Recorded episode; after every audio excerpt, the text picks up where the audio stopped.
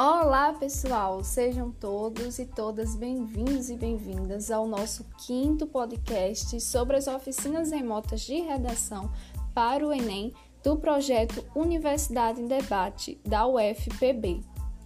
Nesse sentido, vamos falar nesse episódio sobre a quarta competência da redação do Enem.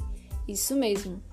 Essa quarta competência exige do candidato que apresente conhecimento dos mecanismos linguísticos necessários para a construção da argumentação. Os aspectos a serem avaliados nesta competência dizem respeito à estrutura lógica e formal entre as partes do texto.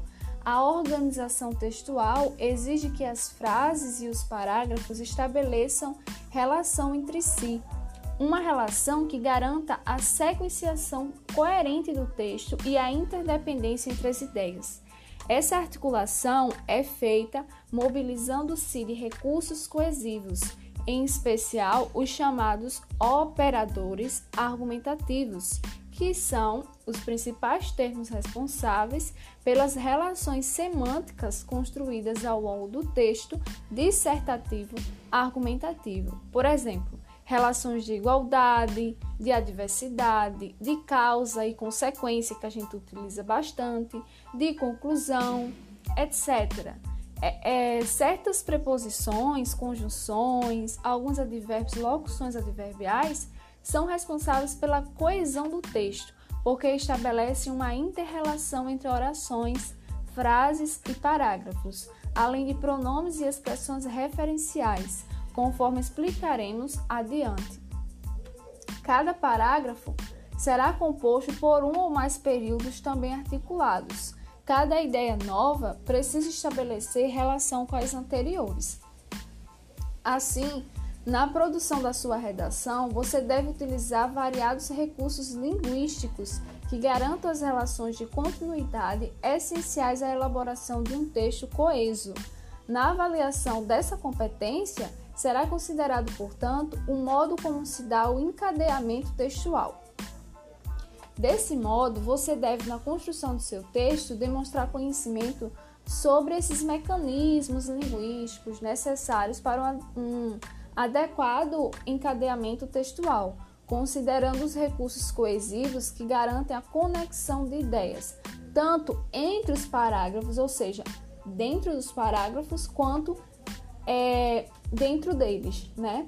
Dentro dos parágrafos e entre os parágrafos, no início de cada parágrafo, principalmente desenvolvimento e de conclusão. Como garantir a coesão do texto? Vamos lá. Para garantir, é importante primeiro que tenha uma estruturação dos parágrafos. Um parágrafo é uma unidade textual formada por uma ideia central, central a qual se, se ligam ideias secundárias. No tipo de texto do Enem, os parágrafos podem ser desenvolvidos por comparação, causa, consequência. Deve haver uma articulação entre o parágrafo e outro. É, o segundo aspecto para garantir a coesão do texto é a estruturação dos períodos. Pela própria especificidade do texto dissertativo argumentativo, os períodos do texto são normalmente longos e complexos, formados por duas ou mais orações para que se possa expressar as ideias de causa, de consequência, né? Entre outras. E o terceiro aspecto para garantir a coesão é a referenciação, que é nada mais é do que a retomada que a gente faz de coisas, de pessoas, lugares, fatos durante o nosso texto. E esse processo de referenciação acontece pelo uso de pronomes, advérbios, artigos, sinônimos, antônimos, hipônimos, hiperônimos, além de expressões resumitivas, metafóricas ou metadiscursivas. Então, por fim, vamos ver algumas. É, o, o resumo, né? Que na elaboração da redação você deve evitar.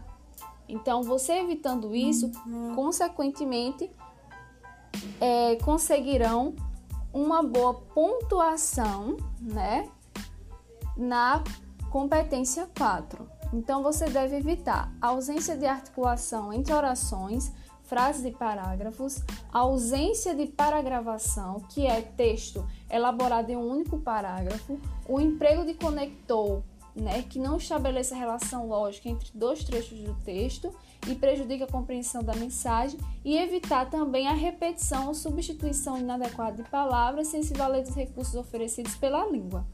Então, num caso, você deve utilizar os elementos coesivos sempre de forma é, semântica, né, que estabeleça sentido. E nunca se esqueça de sempre iniciar os parágrafos de desenvolvimento com conectivos e o de conclusão também.